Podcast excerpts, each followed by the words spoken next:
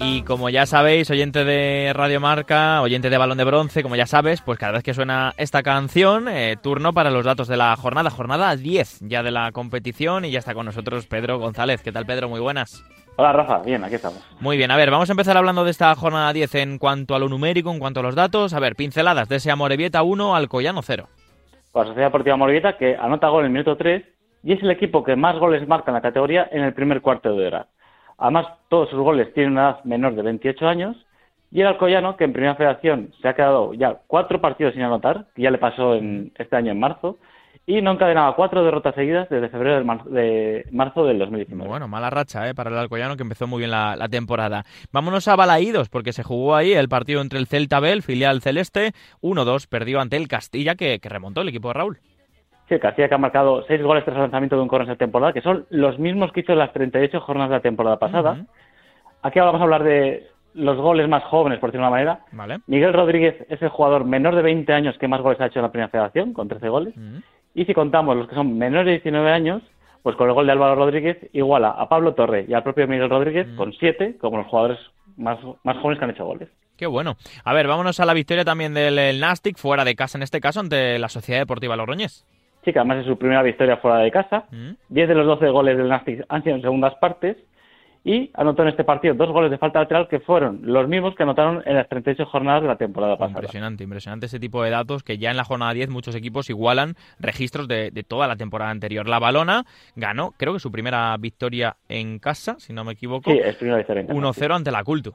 Y segunda victoria consecutiva y las dos con portería cero. La Balona no ganaba dos partidos de liga seguidas desde noviembre del año pasado y no ha ganado dos partidos de liga seguidas con portería cero desde enero-febrero del, año 21. Y el gol de Víctor Mena es el más rápido que anota un suplente en primera federación al ponerse el balón en juego. Fue a los siete segundos de entrar. Qué bueno, qué bueno este, este dato sobre el bueno de, Víctor Mena, ese lateral izquierdo eh, de, la balona, también extremo en, algunos partidos. A ver, victoria del Depor, 1-0 en Riazor, la necesitaban también y sobre todo, que ahora me lo contarás, con portería cero, eh, Pedro, ante el San se ganó el equipo de Oscar Cano pues sí, no dejaba su portería cero en liga regular desde hace medio año, que fue el 30 de abril, y con Alberto Quiles, que es el abrazo de la primera federación. Nadie ha roto el 0-0 inicial en más ocasiones que él. Ya son 12, 11 en liga regular y una en playoff. Vale. Vámonos a los pajaritos, porque me tienes que contar un dato del equipo que menos goles recibe de la competición. Sí, porque es el, es el séptimo partido que Numancia se queda sin anotar en las 10 jornadas disputadas. Fíjate, el 40% de sus partidos acaban 0-0 y es el equipo, lo que comentas, menos goleador, pero también el que menos goles en Sí, sí, siempre tiene cerrado el área rival y el área, el área propia. Vámonos hasta eh, Zubieta, porque la Real Sociedad B ganó 2-0 a un equipo que parecía que despuntaba, pero el Atlético Baleares de momento todavía sigue perdiendo y, fuera de casa también. 2-0 cayó en, en Zubieta. Sí, la Real B ha ganado cuatro de sus cinco partidos en casa y los cuatro han sido por 2 a 0. Sí, sí. Con Jonathan Gómez, que es el primer, primer jugador nacido en Estados Unidos que marca en Primera Federación y es el quinto partido de Atlético Valés que pierde puntos a partir de 30. Vale. Victoria por la mínima eh, del Fuenlabrada ante el Racing de Ferrol en un partido en el Fernando Torres con, bueno, no había mucha gente, había cerca de 800 personas, pero cayó, cayó el que era el que era líder, el que no había perdido todavía. Sí, habían han encadenado 15 partidos de regular, se quedó a 4 del récord del Racing, que eran 19, 22 mm. jornadas consecutivas que se queda como récord de la categoría y no perdía desde fuera de casa desde enero contra el Racing. Han sido 14 salidas sin perder, que también ha quedado como récord de la categoría. Bueno, buenos números deja también el Racing de Ferrol en cuanto a récords. Comentábamos la semana pasada el del Linares, ahora te preguntaré por él, pero, pero oye, eh, no estaba mal el, equipo de, de, Parralo pese a la derrota. Empate a 3, locura en el Romano, Mérida a 3, Algeciras 3. Sí, estuvo a punto, dice el dato estrella del Mérida, ¿no? Que es cuando marcan el primer gol son imbatibles. Las últimas 95 veces que se adelantaron el marcador nunca han perdido, 76 victorias y 19, y 19 empates. El Algeciras marcó por primera vez esta temporada desde fuera del área, con los goles de Pepe Mena y, Romero, y un Álvaro Romero que lleva ya eh, en, las en las últimas siete jornadas consecutivas participando ya sea con gol o con asistencia. Vale.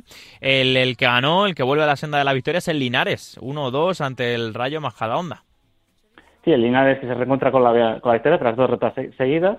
Suma 16 jornadas de liga regular anotando al menos un gol. 15 victorias en los últimos 20 partidos. Y Fermín López, que es el jugador más joven en, anotar con un gol con Linares desde el inicio de la primera fase. Tiene 19 años y medio. Vale. El Córdoba goleó en el Arcángel. Es verdad que no fue su partido más brillante y aún así ganó 3-0 al, al Talavera. Sí, y ya se ha adelantado en nueve de las diez jornadas y las últimas 41 veces que lo hizo nunca perdió. Mm. Y bueno, marcó Miguel de las Cosas otra vez, que en los últimos 26 partidos que hizo gol, su equipo no perdió en el campo. Ya son 19 victorias y 7 empates. Y el que consiguió también ganar es el Pontevedra, sufriendo bastante, pero ganó 2-1 ante el San Fernando en Pasarón. Sí, rompiendo una racha de seis partidos que llevaba sin ganar y en los últimos cinco solo había marcado un gol. Y con un gol de Charles, que los, Charles, que en los últimos 12 partidos que ha marcado gol, el Pontevedra ganó los 12. Vale. Cuéntame esa goleada en contra del Real Murcia en el Enrique Roca, 1-4 de Osasuna Promesas, que es uno de los equipos más en, más en forma. Sí, con Marc Linares, que es el segundo jugador de esta temporada que hace un hat-trick de asistencias. Curiosamente, el otro fue Aaron Rey y también se lo hizo al, Real Murcia. Manda. Y, bueno, eh, el gol olímpico que consigue también Marc Linares, que es el séptimo que, se, que ocurre en la competición. Y los siete se habían anotado en las segundas partes.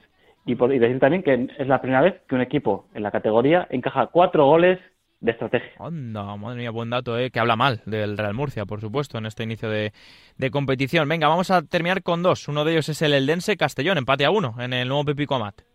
Sí, que el Castellón que suma nueve jornadas sin perder, con seis victorias y tres empates. Y un Eldense, que es el quinto partido seguido que encaja gol, y ha empezado perdiendo en cuatro de las últimas cinco jornadas. Vale, y victoria por la mínima del Alcorcón 1-0 ante el Badajoz. Eh, sí, que suma su tercera, el Alcorcón suma su tercera victoria seguida, la cuarta consecutiva en Santo Domingo, donde ha ganado seis, el, bueno, el Alcorcón ha ganado seis de los últimos ocho partidos y siempre que marca suma puntos. Y es ya el Badajoz que lleva seis derrotas en los últimos siete partidos. Venga, cuéntame un dato de Lucas Anaker, del Cornell, el portero. Bueno, pues ya lleva contabiliza 408 minutos sin encajado gol y recordamos que el récord de la categoría lo tiene para con el Racing con 547 minutos. Son partido y medio más o menos. Y terminamos con los datos generales de la jornada 10 de la primera federación. Pedro. Bueno, pues ya son 100 partidos en cada grupo y en los dos grupos ha habido el mismo número de empates. 25 empates en el grupo 1 y 25 en el grupo 2. Fueron 7 victorias locales en el grupo 1 y solo 4 victorias visitantes consiguieron marcar en el grupo. Ojo a este dato, ¿eh? Y bueno, el último dato, que es que hoy hago un año desde que Rafa me invitó a participar aquí en... Qué bueno, en la jornada 10 fue, claro. En la jornada 10 del año pasado, ¿sabes? Qué bueno, Pedro. Oye, enorme el trabajo de Pedro González eh, y gracias. Es que no te puedo decir otra cosa, porque pero no solo por mí, por lo que le das al programa, ¿eh? sino por lo que das a las aficiones, a los equipos, a los jugadores. Así que bueno, chapó Pedro y, a seguir siempre que tú quieras, por supuesto. Nada, muchas gracias a todos vosotros porque si vosotros tampoco sería posible. Bueno, un abrazo grande, Pedro. Venga, hasta luego, Nos chao. Escuchamos la semana que viene en Balón de Bronce en Radio Marca, nosotros que seguimos en el programa.